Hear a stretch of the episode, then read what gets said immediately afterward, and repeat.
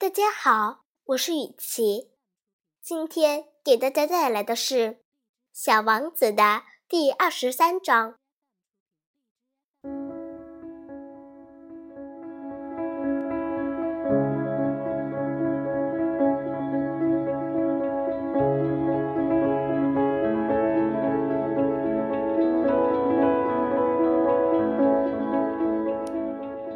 你好。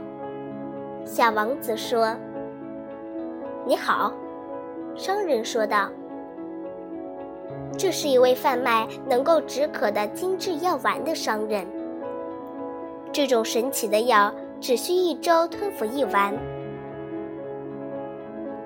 你为什么卖这玩意儿？”小王子说：“这是从时间成本出发的。”商人说。专家们计算过，这样每周可以节约五十三分钟。这五十三分钟能够做什么呢？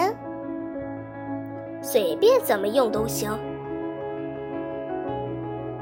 小王子自言自语地说：“我如果有五十三分钟可控制，我就慢慢悠悠地向泉水走去。”